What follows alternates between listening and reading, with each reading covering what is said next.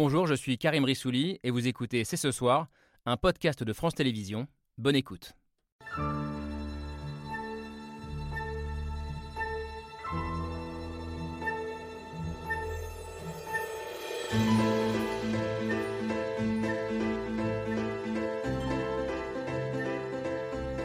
Bonsoir, bonsoir à toutes et à tous. Soyez les bienvenus sur le plateau de C'est ce soir. Chaque jour, des élus de la République sont menacés et des violences qui choquent, à l'image de ce député agressé à Saint-Pierre-et-Miquelon dimanche dernier par des antipasses. Un climat de colère, un climat de défiance alimenté par la désinformation en ligne, l'autre épidémie à laquelle tentent de remédier les experts de la commission Bronner qui ont remis hier leur rapport au président de la République.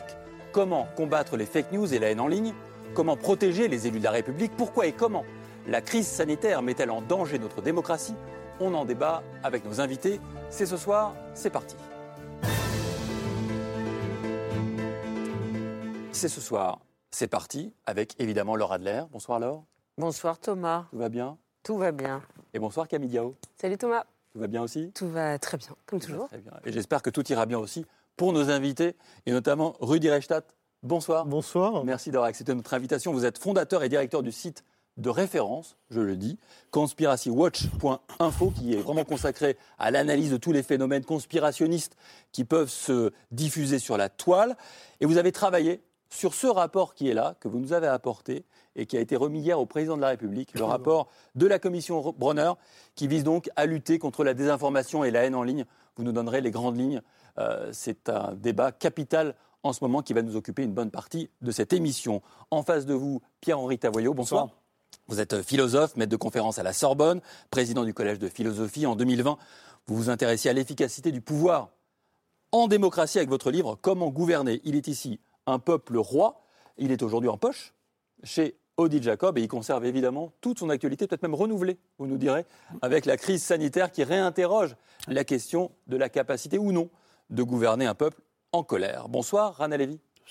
Vous êtes directeur de recherche au CNRS, professeur au Centre de recherche politique Raymond Aron, et vous venez de publier chez Gallimard Le chaos de la démocratie américaine, qui s'intéresse à un phénomène, à un événement très important, je crois, de notre histoire contemporaine. Vous nous direz en quoi il est important, c'est la prise du Capitole, coup d'État par les partisans de Donald Trump. C'était le 6 janvier 2021, et c'est le point de départ d'ailleurs de la commission euh, Bronner, d'où l'intérêt de revenir sur cet événement fondateur. En face de vous, Gérard Miller, bonsoir. Bonsoir. Vous êtes euh, psychanalyste, documentariste, visage bien connu des téléspectateurs, notamment de France Télévisions. Et vous nous apporterez à la fois votre regard politique, mais aussi, j'espère, de psy. Parce que quand on parle de violence, de colère et de défiance, pense que le psy n'est jamais très très loin de nous. Alors j'ai appris un mot en préparant l'émission. Je suis un peu en retard parce que ça fait un moment qu'on l'utilise. Ce mot, c'est infodémie. Je ne sais pas si vous le découvrez vous ce soir, mais moi je l'ai un peu découvert. C'est une épidémie d'information une surinformation. Mais ce qui est intéressant, Rudy Reichstadt, c'est que cette surinformation, c'est à la fois des vraies et des fausses informations. C'est trop, un trop plein d'informations. Est-ce que vous, qui scrutez les réseaux sociaux jour et nuit quasiment, est-ce que vous avez constaté une explosion de l'infodémie au miroir de la crise sanitaire L'infodémie, c'est un terme qui euh, renvoie à deux idées. Mhm. Celle de l'infobésité, L'idée qu'il y a beaucoup trop d'informations, qu'on ne peut pas euh, toutes les, absorber. Euh, et donc, ça nourrit une forme de mauvaise information, de malinformation. Et puis, l'idée que la désinformation, ce qu'on appelle communément les fake news, les fausses informations, eh bien, elles sont aussi beaucoup plus nombreuses qu'auparavant. Et donc, c'est le directeur général de l'OMS, en fait, qui en février 2020 avait tiré la sonnette d'alarme en disant, à côté de la pandémie de coronavirus, cette pandémie, elle se double d'une pandémie de désinformation qu'il a appelé à ce moment-là infodémie. Vous avez dit février 2020 Oui. Donc au tout début Au tout début, parce que c'était déjà le cas. En fait, les, premières théories du complot, par exemple, puisque c'est ce, à quoi je m'intéresse, elles commencent le 20 janvier 2020. Au moment où on apprend que les autorités chinoises disent oui, c'est un virus qui peut se transmettre de l'homme à l'homme. C'est consubstantiel euh, presque. Voilà, mm. c'est quasiment immédiat. Alors Gérard Miller, tiens, la casquette du psy, elle est bien utile là. Est-ce que c'est normal, normal, je ne sais pas si le mot est bien choisi, mais d'aller chercher de l'info partout dans un contexte d'insécurité, notamment lié à la crise sanitaire. Je précise ma question, euh, notamment d'aller au-delà des canaux habituels de l'information, ne pas se contenter des points du gouvernement, il y en a eu beaucoup pendant la crise sanitaire, ou les grands médias traditionnels. Est-ce que c'est quelque chose qui se comprend? Écoutez, à partir du moment où euh, on a le sentiment qu'il n'y a plus ce que les psychanalystes appellent des sujets supposés savoir. Je ne dis pas d'ailleurs des sujets qui savent, des sujets supposés savoir. Euh, pour des raisons qu'on aura peut-être l'occasion d'évoquer aujourd'hui. À partir du moment où on a le sentiment que euh, la place du grand autre tout sachant est déserte, alors en effet, on est obligé de faire euh, ses, courses soi-même. Et, je, trouve qu'on on a raison évidemment de dénoncer la désinformation, de poursuivre les fake news, mais enfin, il faut s'interroger un tout petit peu sur le fait que cette place qui jusqu'à présent était plus ou moins bien occupée du sujet supposé savoir ait été à ce point désertée. Euh, je ne sais et le sujet supposé savoir, c'est quoi? C'est le politique et c'est le médecin? Bah, c'est, le politique, c'est le médecin, c'est le prêtre, c'est, le psy. C'est L'institution. À qui on accorde un minimum de crédit. Bon, c'est pour ça qu'on appelle ça le sujet supposé savoir, parce qu'à l'occasion, ils ne savent pas. Hmm. Il y en a quelques-uns qui savent. Donc, dans ce contexte-là, il y a manifestement besoin d'aller soi-même se repérer. Et je suis pour qu'on tienne compte quand même du fait que euh, les fake news, la désinformation, c'est aussi la conséquence de quelque chose de ce type. Après, je pourrais ajouter, mais je sais que ça vous entraînerait un peu trop loin de votre débat, le fait que nous sommes dans un pays où euh, la quasi-totalité des médias euh, sont aux mains d'une poignée de, milliardaires, disons ça comme ça. Je sais que chaque fois qu'on aborde ce sujet, on vous dit mais ces milliardaires ne donnent pas des ordres, c'est pas eux qui téléphonent le matin en rédaction. On sait bien qu'ils n'ont pas besoin de donner des ordres puisque ces rédactions, en règle générale, appartiennent au même milieu politique ou social. C'est quand même une des données aussi qu'on ne peut pas passer sous silence lorsque vous faites une émission sur la désinformation. 9 milliardaires tiennent 90% des médias en France. Ça a contribué aussi à ce qu'on ait le sentiment qu'il faut mieux se s'informer soi-même. Et donc, il est légitime d'aller chercher d'autres types d'informations, d'autres Moi, ça me semble très légitime. Et, et, en tout cas, c'est à prendre ça comme une quête légitime qu'on peut du coup comprendre pourquoi les fake news sont si nombreux. Mais il y a le service public quand même. Dieu il n'appartient pas aux milliardaires, il appartient à nous tous. Laure. Pierre-Henri Tavoyot, il y a quelques médias de ce type. Pierre-Henri Tavoyot, euh, ce qu'a soulevé à l'instant euh, Gérard Miller, c'est en gros une forme de défiance euh, envers les institutions, de tout type. Est-ce que c'est aussi ce que vous remarquez, ce que vous notez dans cette explosion de l'infodémie au regard de la crise sanitaire? Je pense qu'il y a aussi un phénomène supplémentaire, c'est ce qu'on appelle la fin des grands, les grands récits. C'est-à-dire que nous avions dans le passé peut-être peu d'informations, mais très bien structurées dans des récits qui étaient des récits religieux, des récits idéologiques, qui euh, pouvaient incorporer le moindre fait qui arrivait, d'ailleurs les faits de la vie quotidienne, dans une grille de lecture qui rendait ça parfaitement lisible. Or, aujourd'hui, l'exigence de lisibilité demeure, mais les grands récits sont absents. Ce pourquoi on va vers des ersatz de grands récits, c'est-à-dire des scénarios assez simples, parfois simplistes, euh, qu'on va plaquer systématiquement. Il y en a deux qui sont très fréquents. Effectivement, le complot, parce que le complot est pour nous qui euh, aspirons tous à être finalement des intellectuels, c'est-à-dire il faut qu'on ait une vision du monde. Voilà, il faut qu'on ait une vision du monde. Aujourd'hui, c'est voilà, c'est l'impérieuse nécessité. Eh bien, le complot, ça permet d'avoir à moindre coût, sans beaucoup travailler, une vision du monde complète. Il y en a un autre scénario qui marche très bien, c'est la guerre, les gentils contre les méchants. Mmh. Et il y a beaucoup de guerres, la guerre des sexes, la guerre des générations, la guerre des races, la lutte des classes, bien sûr, la guerre des civilisations. Vous avez beaucoup de guerres binaires, et donc nous avons aujourd'hui des scénarios ultra simplistes, simples, mais qui nous donnent l'impression de comprendre ce monde que nous ne comprenons pas, parce que ça demande beaucoup de boulot. Rudy Reichstadt, vous, vous constatez ça, qu'on cherche des infos qui soit nous rassurent, Mmh. soit nous conforte dans nos certitudes. Et comme il y a tellement d'informations, on trouve toujours à un moment donné quelque chose qui va soit nous rassurer, soit nous euh, renforcer. Exactement, parce que les, les données disponibles n'ont jamais été aussi mmh. nombreuses, euh, d'une part. Ensuite, ce qu'il faut dire, c'est une des choses qu'on pointe dans le rapport, c'est que ces fake news, elles ne sont pas majoritaires. Il ne faut pas imaginer qu'elles sont partout. En revanche, leur pouvoir de nuisance est réel. Mmh. Ce n'est pas parce qu'elles ne sont pas majoritaires qu'elles n'ont pas un véritable pouvoir de nuisance. Là où euh, je, rejoins Gérard Miller sur le, vrai problème de la concentration capitalistique hein, des, médias, euh, mais euh, il y a quelque chose qui s'est passé, c'est ce que Gérald Bronner appelle la dérégulation du marché de l'information, qui fait que autrefois on avait ce qu'on appelait des gatekeepers, c'est-à-dire des médias auxquels on faisait confiance pour s'informer. Tout ça a volé en éclats, euh, avec une décentralisation très très grande. L'idée qu'on peut aller chercher, faire son marché effectivement de manière très consumériste euh, dans ce grand marché informationnel disponible à tout instant, et dans nos poches, hein, avec mhm. le téléphone portable.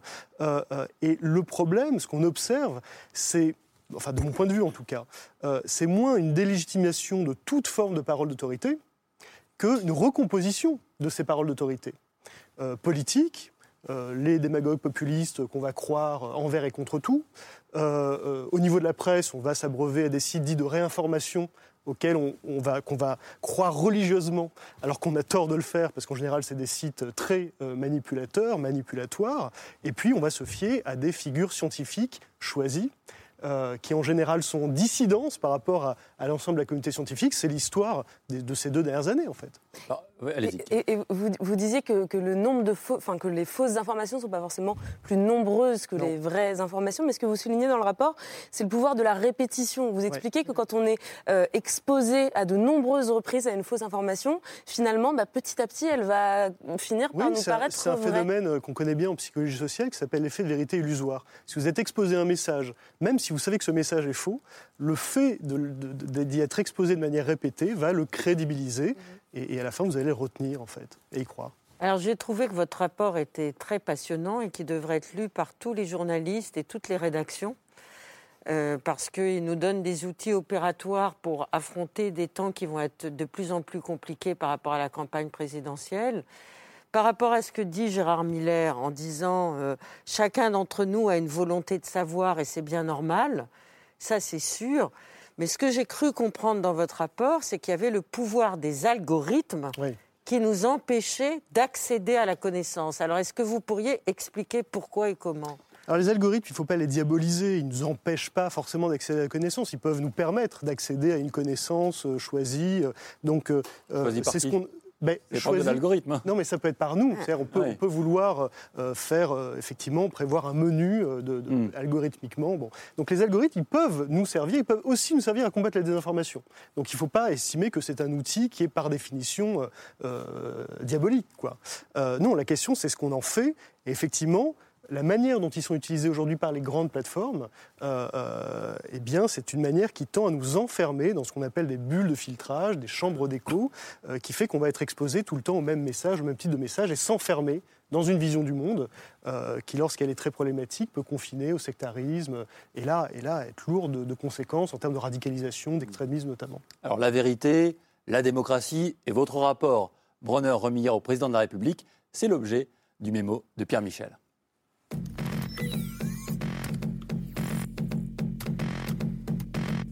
Puissance des fake news, vérité devenue friable, la société tangue, les démocraties sont fragiles.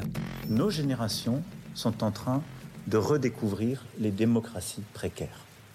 La désinformation est là et le monde va mal. Nous sommes aujourd'hui, nous démocraties, parfois naïfs, en tout cas avec des anticorps qui ne sont pas tout à fait au bon niveau. Hier soir, lors de ses vœux à la presse, Emmanuel Macron venait poser un diagnostic et identifier le mal qui ronge nos sociétés. L'effondrement de tout rapport à la vérité. Le relativisme, le complotisme, mais aussi la menace d'ingérence étrangère. Les acteurs de propagande financés par des régimes autoritaires étrangers. Face à l'invasion de fake news, le président était venu proposer quelques remèdes. Assèchement financier des sites de désinformation, mais aussi, et comme le préconise le rapport Bronner remis hier, une meilleure éducation aux médias. Former davantage nos enfants, l'ensemble de nos acteurs à l'esprit critique, ou comme je le disais, plutôt à l'esprit de méthode.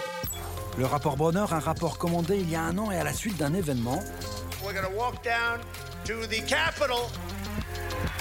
L'invasion du Capitole par des militants pro-Trump, abreuvés de fake news et persuadés de se faire voler l'élection. Le jour où le mensonge a fait vaciller la démocratie américaine. Un jour sombre et un signal d'alerte pour tout le monde. Je veux dire notre lutte commune pour que nos démocraties sortent plus fortes de ce moment que nous vivons tous. Le rapport Bronner, un rapport publié aussi après deux ans de pandémie. Contrairement à ce que prétendent depuis des mois les trafiquants de fake news, il faut vacciner le plus de monde possible, le plus vite possible. Après deux ans de fake news, de la création du virus par Bill Gates aux effets secondaires mortels du vaccin. On m'indique 27 Après deux ans de complotisme et d'information algorithmique, nous sommes tous les fournisseurs ou les utilisateurs de mécanismes plus puissants que nous et qui nous manipulent. Après deux ans d'intensification de la falsification et à trois mois de l'élection présidentielle. Alors à trois mois et presque, même un peu plus, un peu moins de trois mois, hein. trois mois moins, trois jours, on se posera la question tout à l'heure ensemble. Euh, est-ce que c'est à l'État de dire ce qui est vrai ce qu'il faut Est-ce que c'est pas un peu dangereux? Mais avant ça, j'aimerais revenir avec vous, Rana Levy. C'est l'objet d'autres livres sur ces- ce qu'on peut appeler un coup d'État. C'est le mot que vous employez aussi, coup d'État? Non, ce n'est pas un coup d'État, c'est une euh, volonté de faire une insurrection qui a tourné à une émeute assez piteuse. Donc on parle du Capitole Oui, le oui, 6 je parle du 2021. Capitole. Il y a même le chef d'état-major de l'armée américaine qui a à un moment parlé d'un moment au Reichstag. Et il redoutait un coup d'État, mais il connaît mal les définitions du coup d'État. Ce n'est pas un coup d'État. En tout mais cas, c'est une émeute violente qui avait un caractère éminemment politique. Alors, euh, si on en parle ce soir, c'est parce que le président de la République, Emmanuel Macron, a installé la fameuse commission Bronner pour lutter contre la désinformation et la haine en ligne au lendemain, précisément, de cet événement, considérant que cet événement était très important, au point d'ailleurs que, vous avez vu peut-être l'interview d'Emmanuel Macron dans Le Parisien la semaine dernière, il a évoqué le Capitole, voilà ce qu'il écrit, ou ce qu'il déclare. Il y a une fascination du conflit, du clash, du sensationnel, et après il précise, on ne peut pas déplorer l'attaque du Capitole et en même temps chérir les causes qui ont produit ces effets. Alors, question à vous, Ran Alevi.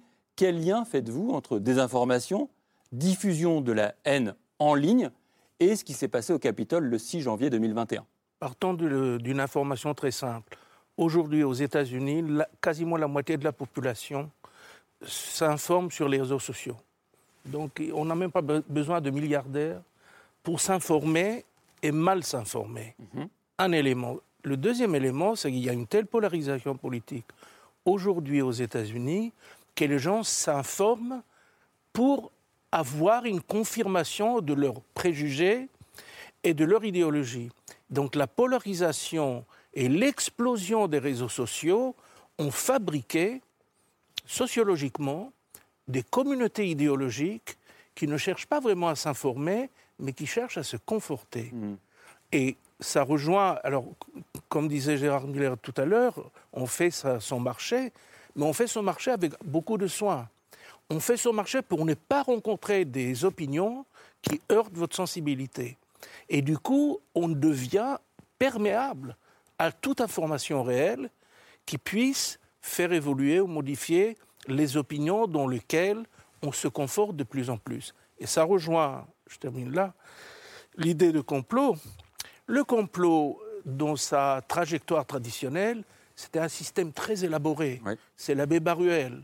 C'est un récit, comme on a dit tout à l'heure, très construit, avec des volontés définies, des acteurs. C'est c'est toute une scène euh, qu'on décrit. C'est un système qui est fermé sur lui-même et qui est euh, inspiré ou guidé par une sorte de schéma idéologique très très bien défini. Aujourd'hui, le complot est devenu quelque chose de jetable. hein. Le complot, d'abord, n'a plus besoin de théorie. Il sert très vite. Et la seule chose qui le tient vraiment euh, en haleine, c'est ce que M. Reichstein a dit tout à l'heure, c'est la répétition. Et la- c'est un instrument d'une efficacité redoutable pour délégitimer et qui est ensuite jetable. C'est comme ça, on est, c'est le, je dirais, le système du complot de l'ère de la post-vérité. C'est des vérités éphémères, c'est des vérités qu'on jette à la volée, on l'utilise et on passe à autre chose. Demandez à Trump de faire la liste des complots qu'il a dénoncés, mais il l'oublie le lendemain. Avec quand même à chaque fois la fraude électorale, on m'a volé l'élection, que j'ai gagné, et qui explique pourquoi les militants ont foncé sur le Il y avait Capitole après quelques complots, idées de complots qui ont, ont- vraiment qui sont accrochées. Celle, par exemple, sur Obama, que lui a véhiculé avec un talent inégalé. Il ne serait pas né aux États-Unis. Qu'il est musulman, qu'il n'est pas né aux États-Unis, donc il ne pouvait pas être président et que son élection était une fake élection. Quand, quand on, on vous entend rappeler euh, ce que les Trumpistes ont pu croire, penser, on a évidemment envie, si j'ose dire, d'être dans votre camp, et on y est. Euh, Moi, je, je m'informe tous les jours avec France Info, France Inter, je regarde votre émission, je lis euh, Libé, Le Monde, Mediapart, Arrêt sur Image, donc évidemment, je déteste les fake news. En même temps, il y a quelque chose qui me gêne, et je trouve qu'il faut peut-être l'aborder dans ce débat. C'est que, à force de dénoncer les fake news, et c'est nécessaire, on a tendance un peu à élargir leur champ, leur domaine. Je vois par exemple que lorsqu'il y a des fake news évidentes sur la question du vaccin, en même temps, on englobe un petit peu toutes sortes de questions légitimes qu'on pourrait se poser. Vous voyez bien, vous avez une manifestation, par exemple, dans la rue d'un certain nombre de gens délirants de complotistes dont on nous montre à quel point leur discours est insupportable. Mais vous savez très bien qu'il y avait aussi des gens comme moi, par exemple, trois fois vaccinés et qui ne sont pas pour le pass, ni vaccinal ni sanitaire, et je ne suis pas un complotiste. Il y avait des gens qui hésitent à être vaccinés. Il y en a dans ma propre famille avec qui je discute sans cesse. Je gagne des points d'ailleurs, puisque certains acceptent maintenant de se faire vacciner. Ah ben, vous avez Ce de la ne sont pas- chance. ce ne sont pas non plus des complotistes. Donc, les fake news, elles servent un petit peu. Elles sont tellement invraisemblables souvent et monstrueuses qu'elles servent un petit peu à masquer la nécessité de laisser quand même le débat et les questions se poser. Et notamment sur le vaccin, il y a des questions tout à fait légitimes, comme il y en avait peut-être sur la démocratie aux États-Unis. En fait, on est en train de découvrir qu'on est dans des sociétés de démocratie libérale où on a un trésor euh, qui s'appelle l'espace public, euh, qui définit une bonne partie du peuple, parce que l'espace public, c'est le fait de discuter ensemble de la manière dont on veut vivre en, commun, et qui était le pilier incontestable, on ne- n'en doutait pas. Et on s'aperçoit que c'est fragile. C'est fragile en interne et c'est fragile en externe. En interne, parce qu'effectivement, on a des débats euh, qui sont légitimes et des débats qui sont illégitimes et on ne sait plus faire la différence. Tout à fait juste que vous notez, parce qu'il y a des délires, la Terre est plate, il y a euh, en même temps une physique quantique très incertaine et là, la question est, est difficile. Et puis, ce sont des espaces fragiles à l'extérieur parce que ce sont des espaces qui est extrêmement facile de déstabiliser grâce à toutes ces technologies. Alex Tamos, qui était le responsable de la, la- la sécurité de Facebook et qui a démissionné, euh, disait au moment des élections, au moment où Trump a été, euh, euh, Trump a été élu, disait le but des déstabilisateurs n'est pas de faire gagner tel ou tel candidat. Ça, personne ne sait le faire.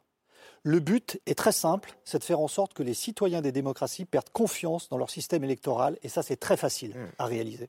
Alors, Rana Levy, si je reprends les propos de, Gérard Miller et de Pierre Tavoyot, est-ce qu'on peut considérer que le complotisme est devenu une espèce de mot valise qui empêche et qui interdit quasiment la critique de tout discours de pouvoir?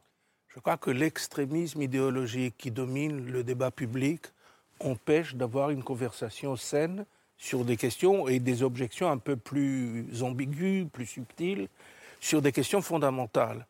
Mais pour vous donner, pour aller dans votre sens et vous donner la mesure de la puissance extraordinaire, so- soit des idées compl- complotistes ou simplement de fake news, prenez le- l'élection volée de Trump. Trump est parti de l'idée que l'élection a été volée. Tous les tribunaux, avec des juges nommés par Trump, ont invalidé des centaines, enfin, des dizaines de plaintes posées par les républicains. Des commissions du Parti républicain dans différents États ont établi qu'il n'y avait pas de fraude. Vous avez aujourd'hui deux tiers des électeurs républicains. Ce ne sont pas des salauds, ce ne sont pas des gens qui, des en guerre, qui croient que cette élection a été volée, que Biden est un président qui n'est pas légitime et que, d'une certaine manière, la- le système politique américain a été subverti par les démocrates. Oui, mais pardonnez-moi, ce que, dit Gérard Miller, c'est vous prenez un exemple tellement évident que on peut tous, selon lui, hein, être d'accord avec ça, mais que pour autant, la notion même de fake news, selon lui, est trop vaste, trop large et empêche de se poser des questions qu'il considère comme légitimes. J'aimerais écouter Rudy Reichstadt là-dessus, mais Camille d'abord. Mais, mais justement, juste pour rebondir sur cette idée-là, est-ce que justement utiliser ce terme de complotiste, c'est pas parfois problématique en soi? Parce que ça, ça sépare euh, clairement les gens en deux catégories. Il y a les com- complotistes et il y a ceux qui y connaissent et qui croient en la vérité. Est-ce qu'on ferait pas mieux de parler de personnes qui adhèrent à des théories du complot à certains points? Mais enfin voilà, les frontières sont parfois probablement plus poreuses. Parce que, parce que Rudy Reichstadt, il est arrivé dans l'histoire Ouais. que des États mentent. Mais bien sûr, en fait, c'est pas le sujet. Là, on est en train de ramener cette question-là à, un niveau de débat qui était celui d'il y, a- presque 15 ans. Je suis désolé de vous le dire comme ça, mais ce que je veux dire, c'est que évidemment que le terme complotiste est connoté ou fake news euh, euh, négativement, de manière péjorative. Et c'est normal, puisque quand on parle de théorie du complot- complotisme, on porte déjà un jugement sur le contenu qu'on qualifie ainsi. Et on le présume faux. Bon. Donc, évidemment, on ne va pas désinventer le mot parce que euh, euh, ça, choque certains. Parce que dans ces cas-là, il faut arrêter de parler de négationnistes. Les négationnistes, eux, vous disent Moi, je suis que révisionniste, je veux réviser l'histoire. Non, ils sont négationnistes, Et il faut un mot pour cela, il faut appeler un chat un chat et les choses par leur nom. Donc oui, le complotisme, ça existe, oui, il a des conséquences et des conséquences graves pour notre capacité à continuer à vivre en démocratie. Pourquoi? Parce qu'il euh, vient saper les bases de notre monde commun, ce que Hannah Arendt appelait le monde commun. Mmh. Si on ne partage plus le même socle de réalité, eh bien, le débat démocratique se condamne à être un dialogue de sourds. Et si on ne peut plus trancher nos désaccords par la parole, eh bien, on va prendre le Capitole. Mmh. Pierre-Henri il y a un élément du débat qui, a changé. C'est-à-dire que, euh, prenons, sans aucune nostalgie, le débat des années 60, vous aviez des positions très violentes qui s'affrontaient très violemment, les marxistes, les libéraux, etc. Mais vous aviez un dispositif de cohérence. C'est-à-dire que quand vous étiez marxiste, quand vous étiez trotskiste, vous embarquiez avec vous 15 euh, volumes, 25 euh, volumes derrière vous. Et donc il y avait une sorte de contrainte de cohérence dans votre discours. Ce que Rana Levy a dit tout à l'heure est extrêmement important. Aujourd'hui, on est dans l'âge de l'idéologie faible. C'est-à-dire que vous pouvez prendre un petit bout de marxisme, un petit bout de libéralisme, un petit bout de capitalisme, et ça fait une mixture mmh. infâme qui n'a plus aucune cohérence. Donc ça veut dire que quand vous débattez avec quelqu'un, vous avez une exigence de cohérence. Là, vous pouvez dire tout et n'importe quoi. C'est ça qui déstructure le débat actuel. Et c'est ça qui nourrit l'effectif, parce que vous pouvez prendre un truc à gauche, un truc à droite, un truc sur la Lune. Et, et donc ça, ça désoriente totalement, parce qu'il n'y a plus de logique d'argumentation. Mais comment on en est arrivé là? Ça, c'est une forme de consumérisme, c'est-à-dire une logique de, consommation des idées. Et moi, je vois d'ailleurs parfois dans les étudiants, chez les étudiants, on leur dit voilà, il y a deux en écologie, il y a l'écologie profonde, euh, la Terre est au centre, et puis il y a l'écologie environnementale. Et eh ben, c'est deux logiques différentes. Il n'y a pas moyen de les concilier. Hmm. Ah oui, mais on peut faire une petite synthèse quand même. Non, c'est pas possible. Ben si, on va essayer. C'est ce, goût paradoxalement pacifié des choses qui fait qu'on n'est pas dans une culture du dissensus. Et parce qu'on n'est pas dans une culture du dissensus, on est violent. C'est ça le paradoxe. Est-ce que Gérard Miller, on est euh, finalement euh, les héritiers du relativisme euh, des années 60-70 peut-être, qui a triomphé, mais qui arrive aujourd'hui à tout relativiser, y compris les faits je ne vois pas bien quel est le relativisme des années 60-70. On parlera tout à l'heure de pourquoi la violence là où vous avez tout à fait raison à propos de la réalité commune, c'est qu'en effet, on ne peut vivre dans une société qu'à partir du moment où on partage un minimum de choses en commun et notamment un minimum de regards communs sur la réalité. Vous avez évoqué le négationnisme. Moi, par exemple, je suis, euh, toujours absolument partisan de la loi Guesso. La loi Guesso qui donc considère que nier l'existence des chambres à gaz, nier l'existence de la Shoah, de la Shoah ça n'est pas possible. Point final. Et beaucoup d'intellectuels étaient contre cette loi et continuent d'être contre. Moi, je pense effectivement qu'il y a dans une société des lignes rouges qu'on ne peut pas franchir, sauf à détruire purement et simplement cette société. Donc, je ne suis pas pour dire qu'il faut débattre de tout. Je pense justement qu'il faut des lignes rouges et qu'il faut après se poser la question de savoir, mais je ne veux pas anticiper sur notre débat sur la violence, qu'est-ce qui fait que nous avons en commun un certain nombre de choses. Je ne crois pas qu'aujourd'hui ce soit euh, parce que nous sommes relativistes. Vous avez tout à fait raison que, effectivement, les idéologies aujourd'hui sont morcelées. Je crois que ça tient au fait que nous avons perdu alors, je ne vais pas parler de l'exemple américain, que nous avons perdu l'habitude de parler ensemble. Ah, euh, je, je, veux juste faire une remarque simple sur la société française. La Ve République, qui est notre République, a été fondée non seulement sur un coup d'État au départ, ce qui est quand même une, petite chose qu'on pourrait ne pas complètement oublier, ou un semblant de coup d'État. Elle a été fondée par un homme qui a certes d'immenses qualités, le général de Gaulle. Je dois être un des derniers anti-gaullistes de France néanmoins. Oui, parce que parler de coup d'État du général de Gaulle, c'est effectivement une tradition anti-gaulliste. Oui, c'est une tradition mitterrandienne aussi. Mitterrandienne, le coup d'État permanent. le général de Gaulle a conçu on, la peut République. D'une manière modérée, c'est comme Michel Vinocq, c'est un coup d'État de velours. Voilà. voilà.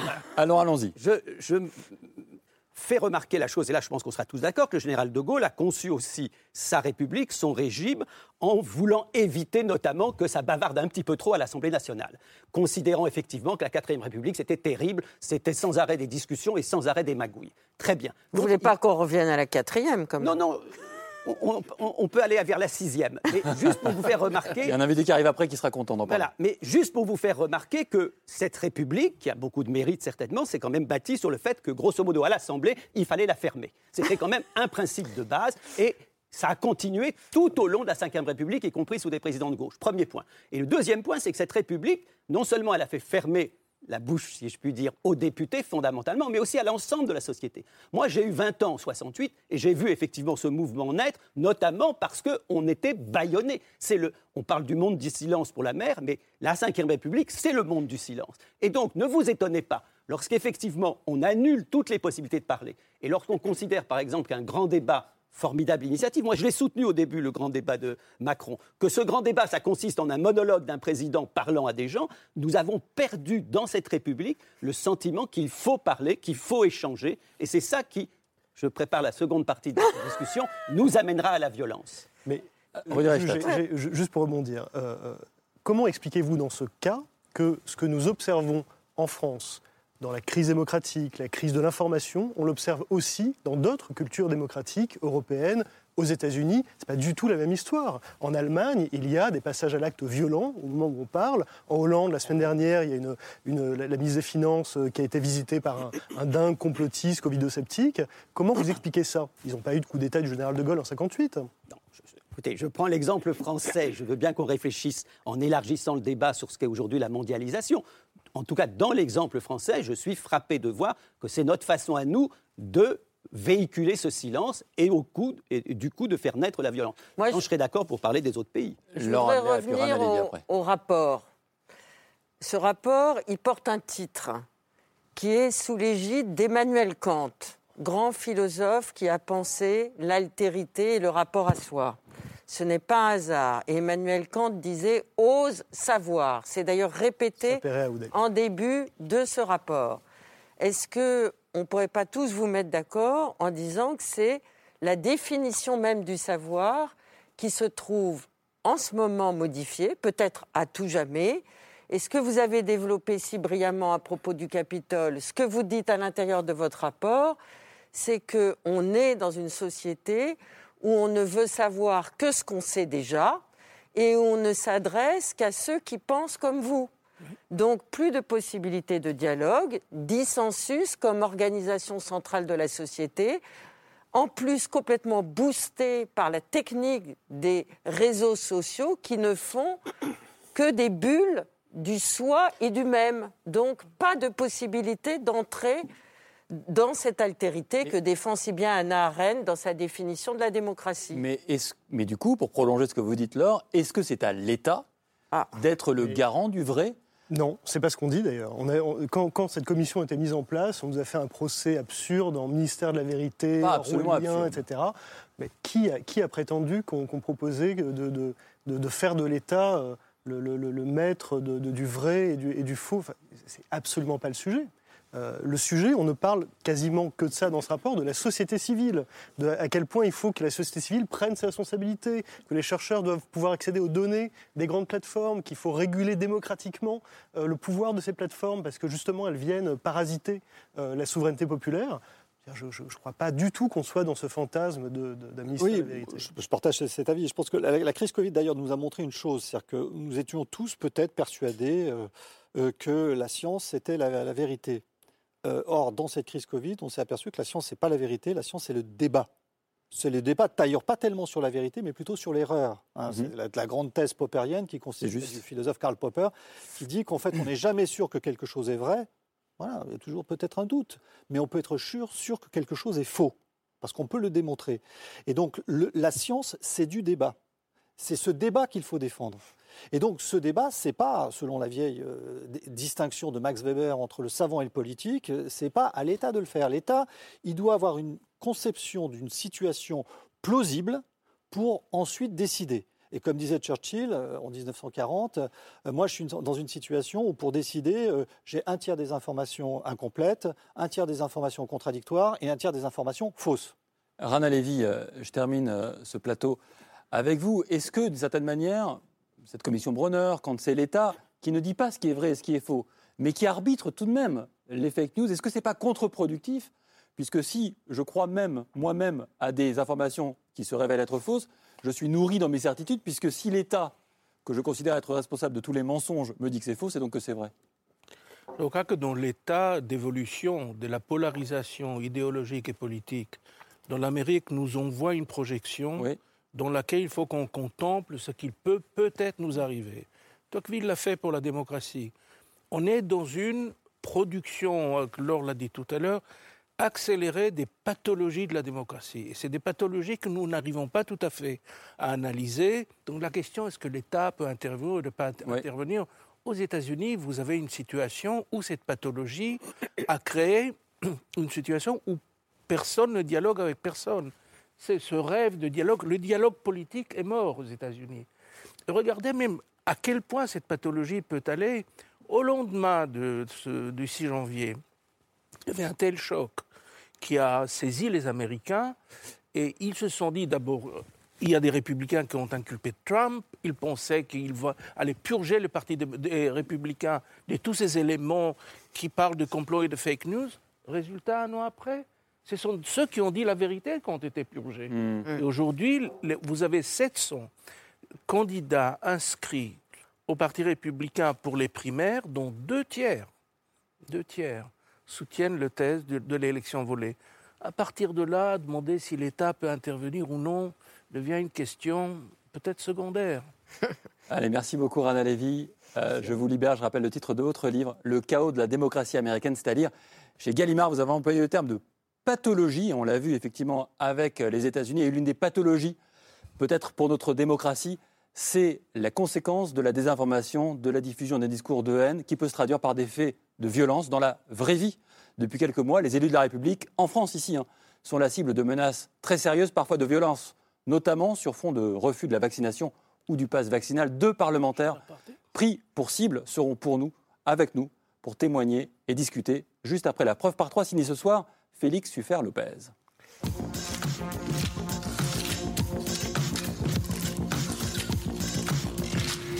La preuve par trois commence par cette image.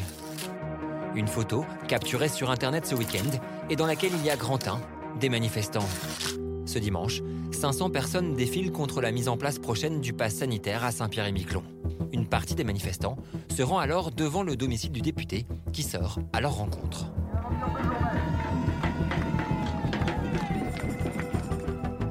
Sous les huées et au son des tambours, l'élu de la majorité est la cible de nombreux projectiles. De la boue, des algues, des cris et des rires. J'avais des gens en face de moi, des têtes de, de personnes que je connaissais. Ils étaient défigurés par la haine. Résultat, dans cette image, il y a aussi grand 2, un élu agressé. Loin, très loin, d'être un cas isolé. Il y a quelques semaines, c'est le domicile de cet élu qui était vandalisé, sa voiture incendiée. Il n'y a pas de peur, il y a une forme de colère, mais il y a d'autres moyens pour s'exprimer. Vandalisme, menaces, agression verbale, agression physique. Depuis le début du quinquennat, les agressions contre les élus se multiplient. On a aujourd'hui plus de 300 euh, dépôts de plaintes qui ont été faits par des élus nationaux parce qu'ils ont reçu des menaces de mort. Une très grosse poussée de fièvre. Enfin, dans cette image, il y a grand 3, une classe politique indignée. Depuis dimanche, les tweets de soutien au député Stéphane Clairaut sont nombreux. À l'Assemblée nationale, en signe de solidarité, les représentants de la majorité et de l'opposition sont entrés dans l'hémicycle alignés.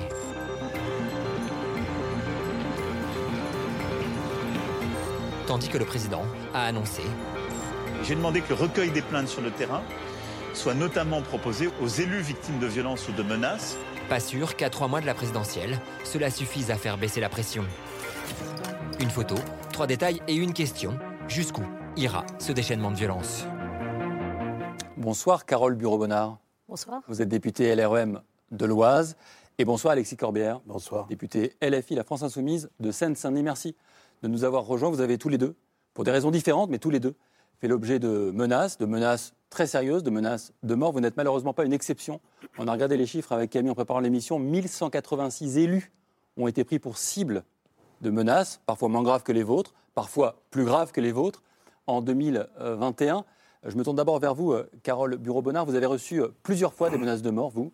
Votre permanence a été dégradée à deux reprises en 2021. On peut le voir ici, sur ces images, hein, le mur de, votre, de, de vos bureaux, fiers de votre loi de merde, je cite évidemment. Euh, hier soir encore, vous nous disiez avoir reçu des menaces. Celle-ci, par exemple, tu vas prendre des balles. Euh, comment on vit ça? C'est une question simple, mais. euh, Grâce au soutien euh, déjà de, mes collègues, la famille bien sûr, mais aussi euh, de mes collègues, et puis comme vous l'avez montré il y a quelques instants, du président de l'Assemblée, des président de, chaque groupe et, de, l'ensemble du gouvernement, eh bien déjà, on, le- vit, j'allais dire, bien, si on peut dire. C'est-à-dire que, vous savez, je pense qu'il ne faut pas être intimidé plus que ça. Malheureusement, on, peut être inquiet, évidemment. Et puis, on les dénonce et. Voilà, on porte plainte régulièrement et les forces de gendarmerie euh, qui sont aussi euh, autour de nous euh, nous aident à, à sur- à supporter en fait euh, ces menaces. C'est fréquent, mais rassurez-moi, c'est pas banal quand même pour vous. Pas du tout, non, non. Chaque, euh, que ce soit par, par les mails, euh, bien entendu, qu'on reçoit là assez régulièrement pour beaucoup de, de mes collègues également, eh bien chaque, à chaque mail, chaque menace, chaque agression, nous portons plainte. Et bien sûr que non, quand on voit, vous avez, montré euh, la première dégradation du mois d'octobre-novembre avec des excréments qui étaient... euh, euh, lancé, ou en tout cas sur, ma, permanence. Et puis le 24 décembre, notamment encore une fois, de le fait de ne de dire qu'on- qu'il ne fallait que c'était des lois liberticides, hein, c'est toujours en rapport, en tout cas actuellement, d'abord pour le, par le pass, euh, pour le pass sanitaire et maintenant pour le pass euh, vaccinal. Eh bien, vous vous demandez aussi à, à quel moment ça va s'arrêter, et nous l'avons vu avec deux collègues. Justement, ça a été plus loin. Ouais. À quel moment ça va s'arrêter? Vous étiez jusqu'en 2017 euh, euh, engagé localement à Noyon, Oui. chez vous, dans l'Oise. C'est votre premier mandat de député Mmh. qui s'achève dans quelques mois. Est-ce que ça, c'est de nature à vous, euh, à, à vous dissuader de vous représenter? Écoutez, pas pour l'instant. je vais dire ça comme ça, mais je dirais que je ne m'attendais pas, effectivement, à, à voir euh, ce type de menace avec euh, une profession, masseur kinésithérapeute, où euh, vous avez plutôt, des personnes qui viennent ou vous remercier, ou en, tout cas vous aider d'une manière un peu différente par, des soins, bien, entendu. Eh bien, je ne m'attendais pas, non, effectivement, à voir ces menaces. Je, ne sais pas. Pour l'instant, non. En tout cas, mon engagement est entier. Je suis aussi en- encore euh, donc élue euh, dans, dans la ville euh, où j'habite, à Noyon, et je continue. Et je crois que c'est ce qu'il faut aussi montrer. je vous ai dit, grâce aussi au soutien, et, et puis aussi quand on est engagé, quand nous avons des idées à défendre, que nous voulons euh, continuer à. Vous parliez de, de débat aussi tout à l'heure, mais alors que nous voulons continuer à, à débattre, à pouvoir expliquer, à pouvoir aider nos concitoyens. Bien, je crois que c'est ce qui nous porte. Euh, donc euh, non, non, c'est pour l'instant euh, pas du tout euh, à l'ordre du jour de, de- de dire que non, je ne me représente pas. Je ne sais pas, on verra. Euh, Rudy Reichstadt, et je me retournerai après vers Alexis Corbière, euh, pourquoi est-ce que le pass sanitaire et le pass vaccinal a suscité autant de violence euh, de la part euh, de certains de nos concitoyens? Parce que ça renvoie à la vaccination et donc à une intrusion dans le corps, je crois. hein. Euh, et donc à, quelque chose qui est de l'ordre du, viol du corps, c'est-à-dire de quelque chose d'intime.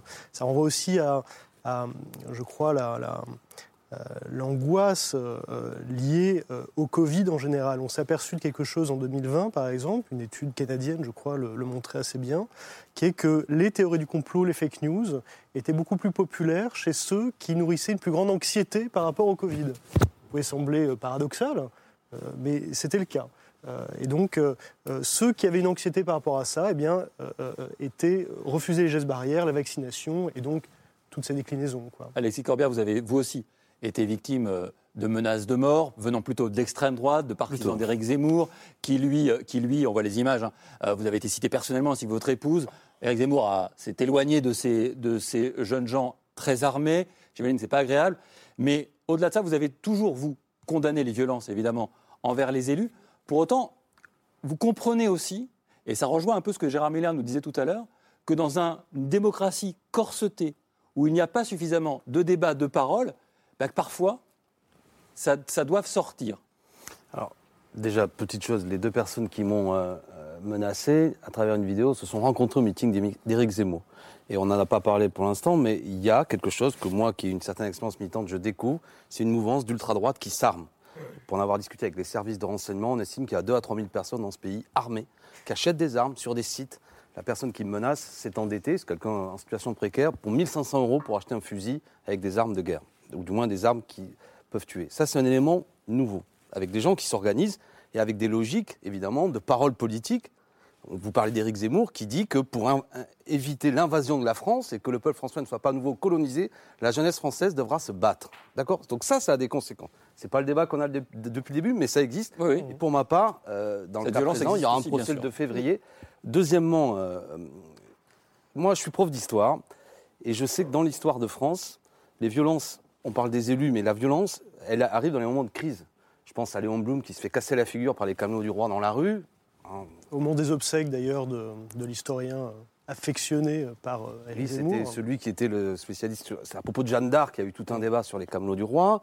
On pourrait continuer euh, la liste. hein. C'est la tentative d'assassinat du général de Gaulle. C'est le maire d'Évian qui accueille l'accord d'Évian assassiné par l'OS. Enfin, bon. Je veux dire, euh, découvrons pas que la vie politique française et que la politique, par ailleurs, est quelque chose qui est euh, l'expression normalement démocratique de choses qui peuvent être violentes. Clausewitz disait euh, la guerre c'est la prolongation de la politique par d'autres moyens, mais on pourrait retourner la formule qui est aussi que la politique devrait être la prolongation de ce qui peut être un conflit par d'autres moyens démocratiques. Ce que je veux dire par là, ça ne s'agit pas d'excuser, mais de s'interroger. Il y a un lien, et peut-être ça vous semblait hardi, quand 30% des gens seulement viennent voter, c'est-à-dire que la démocratie ne fonctionne plus. C'est-à-dire que des gens ne croient plus que ceux qui sont leurs représentants ont une forme de légitimité. Je vais prendre un exemple. Moi, je suis député de Seine-Saint-Denis. J'ai fait presque 60% des voix au second tour. En vérité, je ne représente que 21% des électeurs inscrits de ma circonscription. Vous rajoutez à ça que chez moi, à Montreuil et Bagnolet, il y a beaucoup de gens qui n'ont même pas le droit de vote. Ça veut dire que concrètement, 9 dixièmes des gens que je croise dans la rue n'ont pas voté pour leur député. C'est mon cas et c'est le cas de tout le monde à l'Assemblée. Donc il faut régler cette affaire. Et Miller avait raison de pointer la question de la Ve République. Elle est, de mon point de vue aujourd'hui, un mode qui concentre énormément de pouvoir sur un homme et ne se pose pas, refuse de voir le problème que beaucoup de gens qui prennent des décisions, qui sont des braves gens en soi, mais sont vécus par le peuple comme extrêmement distants.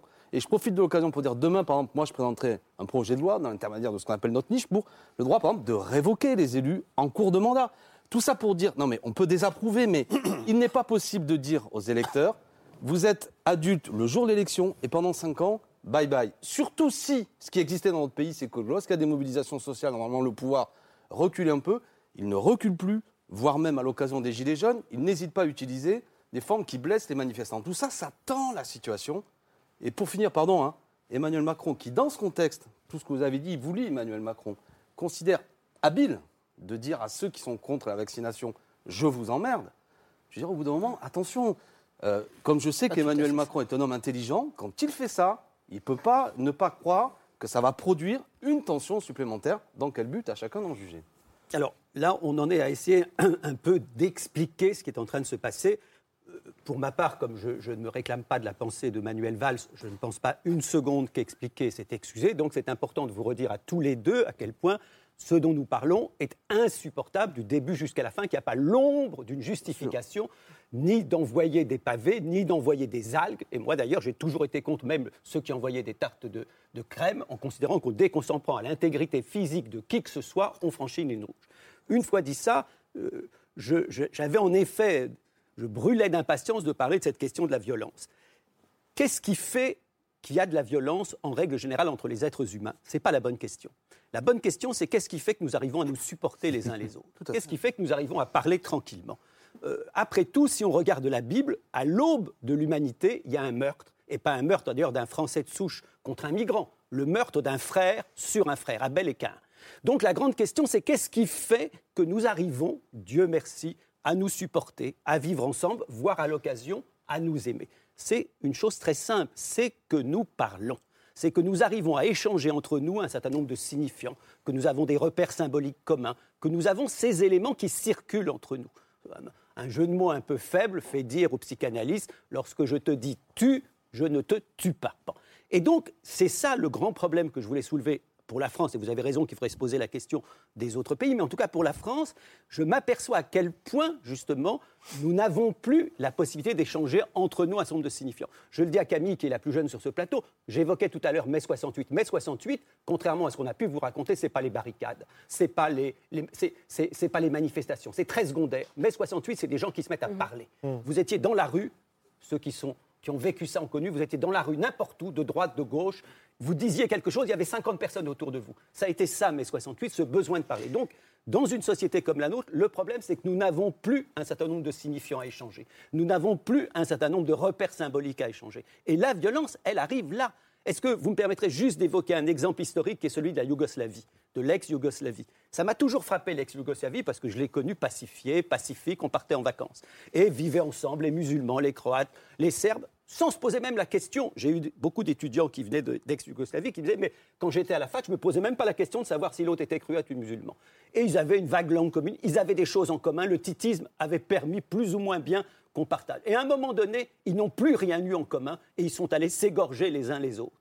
Eh bien, c'est ça qui nous menace. C'est que lorsque nous n'avons plus en commun des signifiants minimums, eh bien, la violence, elle est là. Moi, j'aurais deux éléments de désaccord. Euh, premier élément, je pense qu'on parle beaucoup, en fait. On est plutôt dans une société où on parle beaucoup, mais on délibère très peu. C'est-à-dire qu'il y a beaucoup de bavardage, il y a beaucoup de discussions, il y a beaucoup d'échanges. Mais la délibération démocratique, ce n'est pas ça. Délibérer, c'est examiner avant et pour la décision, qui est très, très différent. Et c'est ça qu'on a besoin en démocratie. Si on regarde une situation, on examine le pour, le contre, les options, et ensuite on tranche. Et en général, quand on tranche, c'est jamais entre le bien et le mal, parce que ça, il n'y aurait pas besoin de politique, c'est entre le mauvais et le pire. C'est pour ça que la décision démocratique est toujours violente. C'est pour ça qu'elle suscite des réactions. La deuxième chose, c'est qu'il me semble justement que le vrai problème de la démocratie aujourd'hui, c'est un problème pas tellement de crise de la représentation, c'est pas le fait que le débat est bloqué, parle de tout, c'est le fait de l'impuissance publique. La démocratie est une promesse de maîtrise par le peuple de son destin. Or, ce destin, par les élus, êtes là, vous êtes dans des situations où il y a très peu de pouvoir. Quand vous êtes maire, il y a 600 000 élus en France, ce qui est un record dans le monde. Un Français sur 100 est un élu. On dit que la démocratie euh, française n'est pas participative, mais c'est ultra participatif. Il y a 900 000 candidats. Et ça, c'est de la politique. C'est-à-dire, quand on devient élu, vous en êtes des exemples ici, vous engagez votre vie, votre vie et éventuellement les responsabilités pénales. Donc, moi, j'ai un accord profond avec Jean-Luc Mélenchon c'est quand il a dit ma personne est sacrée. Ma personne est sacrée. Alors là, en l'occurrence, ce n'était pas de la violence euh, extérieure, mais ma personne est sacrée. Et vous, élus, vous avez aussi la responsabilité d'être, de considérer que les autres élus sont sacrés. C'est-à-dire que cette sacralisation par le, suffrage universel est quelque chose de tout à fait capital, compte tenu de ce contexte d'impuissance publique. C'est-à-dire qu'en effet, le monde est très complexe, les décisions ne sont pas magiques. On le voit dans le rapport d'ailleurs. Je vous remercie de considérer que notre personne est sacrée, mais je ne voudrais pas que le débat, ce soit euh, les élus qui, qui, se protègent, le syndicat d'élus, parce que des journalistes aussi sont mis en cause. je veux dire, ça a été pointé tout à l'heure. Donc la question, c'est quand même, il y a un doute dans ce pays qui s'installe. Est-ce que finalement la démocratie est la réponse ou est-ce qu'il ne faut pas une tentation autoritaire? D'où vient cette question-là? On n'a pas cité une date. En 2005, le peuple, la dernière fois qu'il a été sollicité sur la question européenne, déjà on pourrait parler du rôle des médias qui disent tous faut voter oui, hormis quelques-uns. Le non l'emporte. On leur dit mais si c'est le non, c'est le chaos. Je veux tout ça a créé. Il y a eu plein d'autres petites histoires, mais on doute sur à quoi ça sert d'aller voter, vu qu'en plus après celui qui était élu, c'était M. Sarkozy, a remis le même texte, etc., etc. Tout ça, ça dégrade les choses. C'est pourquoi je vous ai vu tiquer, mais en plus je vous lis, je trouve ça très intéressant, c'est stimulant, notamment au trip sur gouverner un peuple roi, de la souveraineté. Et quand vous réagissez pas quand je vous dis qu'en fait je suis député, mais je représente seulement 15% des gens de ma circonscription, et que c'est le cas des 576 autres députés. pour vivre en démocratie, il faut qu'il y ait un consentement à l'autorité. Euh, il faut l'idée que même si ce n'est pas mes idées qui l'ont emporté, celui qui a gagné est légitime. Et j'affirme ici que de plus en plus de gens ont le sentiment qu'ils n'ont pas voté pour ceux qui les représentent et qu'en vérité, les élus sont plus légitimes. Alors, si vous n'êtes pas légitime, il faut démissionner. Alors, je pense qu'il y a des règles non, mais du démissionner. Jeu. Donc, bah, donc qu'est-ce que c'est Oui, mais attendez, pardon. Moi, j'ai une proposition. Il y a une espèce d'inversion, c'est-à-dire qu'on a un élu qui nous dit je ne suis pas légitime et un citoyen qui dit mais vous êtes sacré. Non, oui, mais j'entends bien, mais c'est pourquoi j'interroge. Moi, la République avec un R majuscule, c'est une chose. La cinquième, ça n'est une autre. Est-ce qu'on ne peut pas injecter un nouveau système institutionnel où le peuple aurait plus de pouvoir, des droits nouveaux, des référendums initiatives citoyennes, des possibilités d'intervenir en cours de mandat sur un élu, plutôt que d'aller casser la gueule à un élu? Refaisons l'élection. On pourrait avoir des outils. Si par contre on dit c'est la Ve République, point final, c'est le seul modèle rappelez, né quand même, parce que vous l'avez, né quand même dans la tentative et la menace d'un coup d'État. Le général de Gaulle arrive au pouvoir. Non, mais on oublie la crise. Ce que je veux dire, c'est qu'on peut imaginer un autre système. Moi, j'ai le sentiment, après 4 ans et demi de mandat, que le pouvoir n'est pas à l'Assemblée nationale, que c'est un théâtre, que ce que je fais n'a de sens que par rapport au spectacle que je donne, c'est-à-dire des interventions que je mets en ligne. Le spectacle n'est pas terrible, hein, ça. Non, non, mais je veux dire, ça fait circuler des idées, mais fondamentalement. Alors ma collègue va pas. Mais je veux dire, il y a une forme le, groupe majoritaire fait un peu ce que lui dit de faire l'exécutif et l'opposition n'est jamais écoutée. Bon, bah, ça, pardon, le système est bloqué. Est-ce que vous considérez, Carole Bureau-Menard, que la violence dont vous êtes aujourd'hui victime, elle est la conséquence de cette déconnexion, si je vous suis bien, hein, entre les élus et le démocratie de basse intensité. Avec cette, ce que, ce que Alexis Corbert appelle une démocratie de basse intensité. Est-ce que vous y voyez un lien, vous? Alors, je, parle, je pense qu'il n'y a pas de déconnexion, ou alors euh, ce qu'on entend parfois, on n'est pas déconnecté euh, euh, de, de la population, des habitants. euh, nous habitons, euh, voilà, nous avons l'habitude de les rencontrer. Et ce qui, ce qui m'étonne, effectivement, c'est qu'on est plutôt euh, euh, dans la, avec la possibilité de débattre, de, de pouvoir rencontrer nos concitoyens. On a chacun euh, des permanences, on a, on, met des, on a Internet, on a Facebook, on est aussi sur des réseaux. Mais euh, lorsque nous avons fait euh, notre campagne, nous avons essayé aussi, et je pense que vous l'avez fait aussi, euh, de faire des réunions publiques, par exemple. Plus personne ne vient. Franchement, on a vu un peu plus de monde lors du débat. qui, qui avait été lancé avec la crise des, des Gilets jaunes. Mais à part ça, donc du coup, vous voyez, ce qui, est, ce qui est un petit peu compliqué, c'est que nous, nous sommes là, nous avons envie de débattre avec nos... Si Est-ce que tu es satisfait du- sûr. du débat qui a eu lieu, y compris pendant la crise des Gilets jaunes? Mais satisfaite, l'idée, c'était quand même de pouvoir euh, faire en sorte que un, euh, la population, les habitants qui étaient là, les, euh, qui, qui étaient dans, dans la rue, puissent quand même euh, noter et notifier et parler avec les élus. Mais oui, je dis pas. La, la satisfaction, c'est quoi? C'est de savoir ce qui a été mis en place grâce à ce qui a été dit, couper, ce que c'est je veux que dire. Il y, a- il y a un travail passionnant de toutes les, les, C'est les- compliqué. les archives de ce débat. Et ce qui en remonte Ben oui. quand même, c'est qu'il y a des choses qui ont été dites. Quand l'idée de, de ce RIC, du référendum citoyenne, mais est revenue, dans beaucoup de choses. Ce que veux oui, dire, c'est qu'à elles étaient portées en- par vous. Non, mais non, je bah, veux bah, dire, vois, et qui étaient dans la. Tu dis c'est porté par nous. Eh ben, c'est pas vrai. Si, c'était porté par vous, et c'était porté dans Ben, la rue. Écoute, il y a des travaux universitaires qui montrent que beaucoup de choses qui remontent de toutes les discussions, parmi, évidemment, il y avait beaucoup de choses qui s'exprimaient, il y avait notamment cette affaire-là.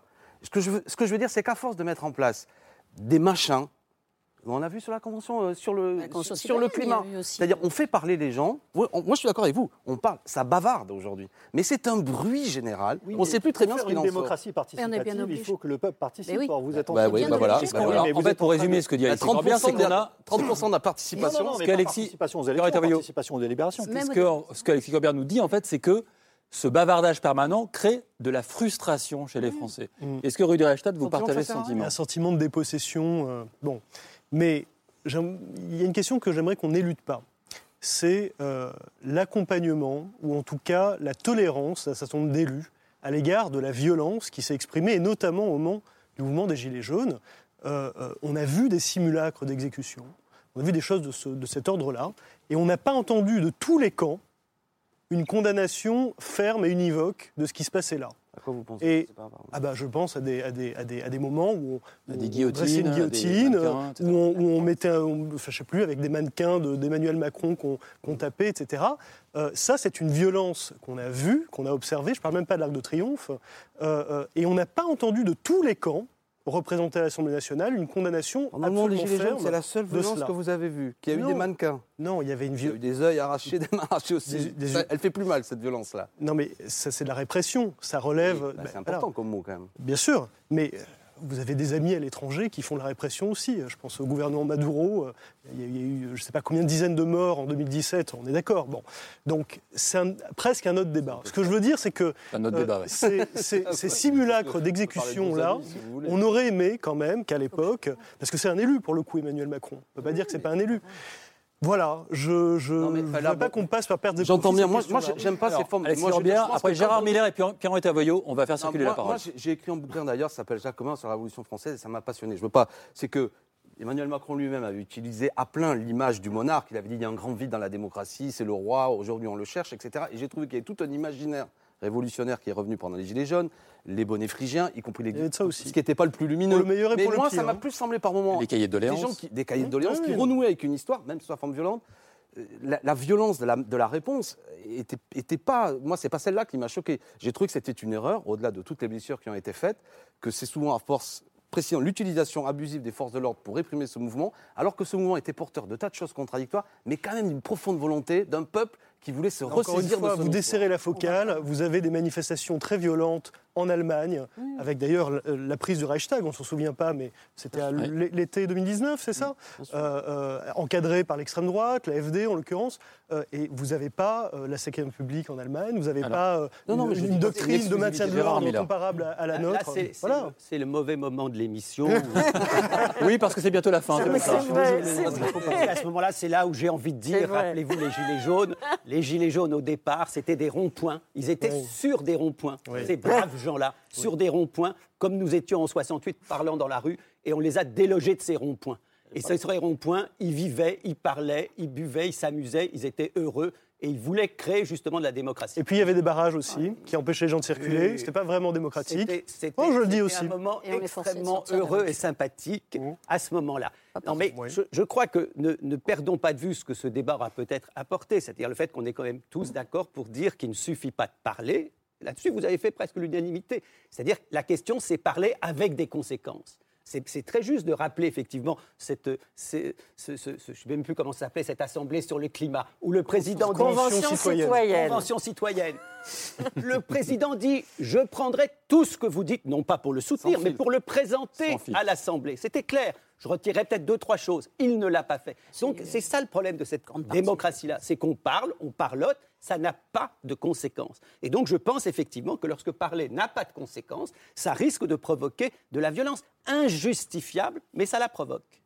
Si vous permettez, moi je condamne la violence. hein. Je veux que ce soit clair. Si des amis m'écoutent, Oui. si j'ai une influence, je ne sais pas. Si, si. Il est hors de question que les tensions actuelles de la société, et moi je suis en désaccord avec la politique du gouvernement, se traduisent par de la violence et des agressions. Ça n'est pas tolérable. Et je tiens à le dire vraiment très clairement. Et chaque fois qu'un collègue est pris, je le fais pas chaque il fois un tweet, et il faut que mais tout le c'est pas possible. Comme vous, euh, que toutes les, les forces politiques euh, et autres, mais euh, soient aussi présentes pour pouvoir le dénoncer. Parce que sinon, vous avez vu comment la, la gradation dans, dans- dans- dans les agressions, dans les menaces, etc. C'est c'est pas possible justement. Il faut dire à un moment ça suffit. Et, et moi, je suis toujours dans le dialogue et je continue malgré euh, ce que, ce que le fait d'avoir euh, ces agressions. J'ai rencontré des non vaccinés par exemple euh, qui n'étaient pas ceux qui avaient effectivement envoyé ces menaces, qui sont souvent des, des groupuscules, des minorités d'ailleurs, hein, qui envoient sur les réseaux sociaux et ensuite c'est re- c'est c'est repris par, par d'autres et puis c'est parfois d'ailleurs ils ne se rendent mais- pas compte de la conséquence. Et on aurait pu parler de l'anonymat des réseaux sociaux. Mais oui, Et en euh, vrai, Tavoyot, parce que euh, tout à l'heure, vous défendiez la figure sacrée du politique. Sa parole est donc également sacrée. Est-ce que quand le président de la République, il veut emmerder les non-vaccinés, que les non-vaccinés ne sont pas vraiment des citoyens parce qu'ils sont irresponsables, c'est pas une violence aussi très forte et très symbolique, évidemment, qui n'est pas Oui, de même mais nature Il faut bien distinguer justement la violence symbolique de la violence Absolument, réelle. bah. Là, il, faut, il faut être très attentif. Et par ailleurs, je pense qu'en fait, le, vrai problème, c'est pas qu'on ne discute pas, on discute beaucoup. C'est qu'on on n'ose pas être en désaccord. C'est tous les désaccords sont identifiés comme des positions morales. Vous avez, euh, voilà, je parle de l'immigration devant vous. Immédiatement, vous dites, ah là là, le facho. Voilà. Je parle devant vous euh, de la crise de l'école. Ah là là, euh, le réac. Voilà. Et donc, le diagnostic sur la société devient imputable à une position politique. Comment voulez-vous qu'on qu'on fasse les choses? Comment voulez-vous qu'on établisse un diagnostic correct? Si dès lors que vous prononcez un mot immigration, migrant, etc., vous êtes immédiatement classifié extrême droite Et dès lors que je vous réponds, vous me traitez d'islamo-gauchiste. D'ailleurs. fait pas avancer le débat. Ah, mais on ne va pas parler du colloque qu'il a Voilà, parce organisé qu'on à aurait la pu parler non, non, non, de toute une série tard. de mots. Non mais là, on, mais on fera un débat là-dessus. C'est intéressant. Et de toute une série de mots paralysants. Moi, c'est ça qui, qui- qui me fatigue. Fake news, woke, mach- on ne sait plus de quoi on parle. Justement, un colloque là-dessus, c'est. Ah non, ça y est. Je comprends pas qu'il est Ah, on va faire le colloque là-dessus. Ah non, non, c'est trop tard. En tout cas, On parle. non mais tout à l'heure, le voir, tout à l'heure, voir, tout à il est disponible, vous aurez des définitions très précises. on est voyez vous, ça. vous m'invitez pas à y participer, bah, venir vous voir. Non, il y a- Salut, on il y a- il y a une défiance. Alors, Ah, tous les deux. Il y a une défiance pour les politiques, mais donc on remarque aussi dans la société qu'il y a une défiance aussi pour d'autres professionnels. Quand vous Les journalistes. les professeurs, les, professeurs, Les médecins, journalistes, les, infirmières.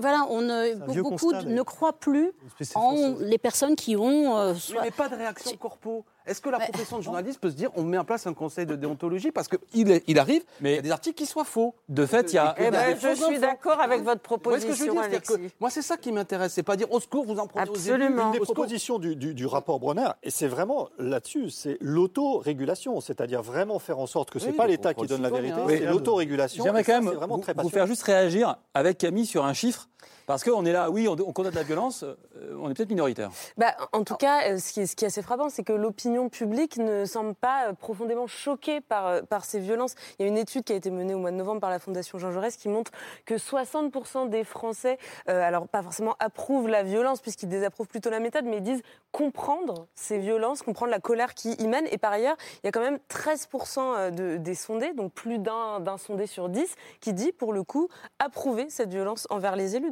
Ça dit aussi quelque chose de, de la crise de, de confiance qui existe avec les...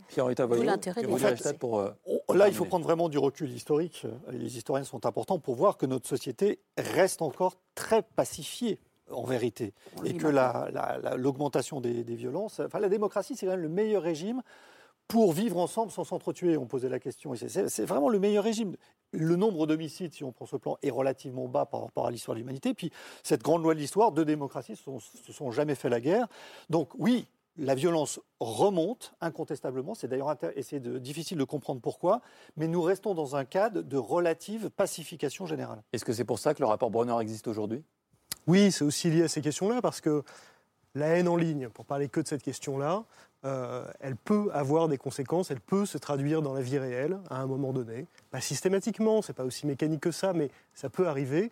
Et ce qui s'exprime sans limite, euh, de manière absolument désinhibée aujourd'hui, euh, est très préoccupant. Voilà.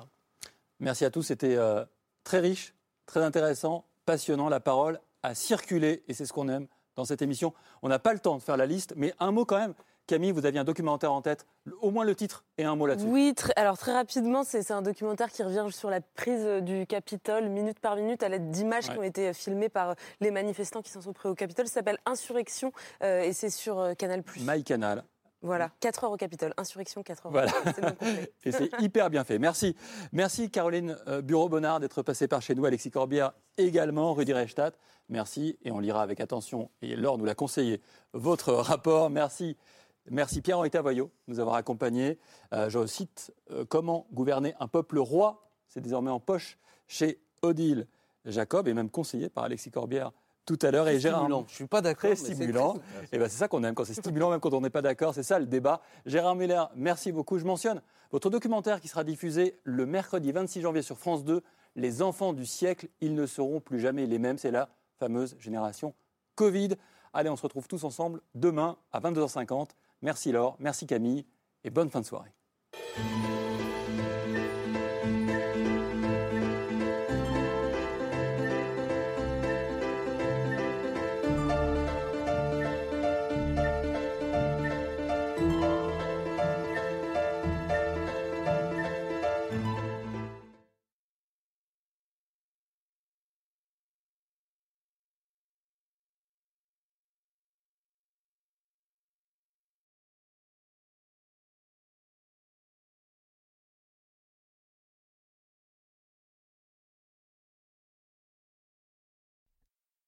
C'était C'est ce soir, un podcast de France Télévisions.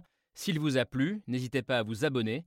Vous pouvez également retrouver les replays de l'émission en vidéo sur France.tv.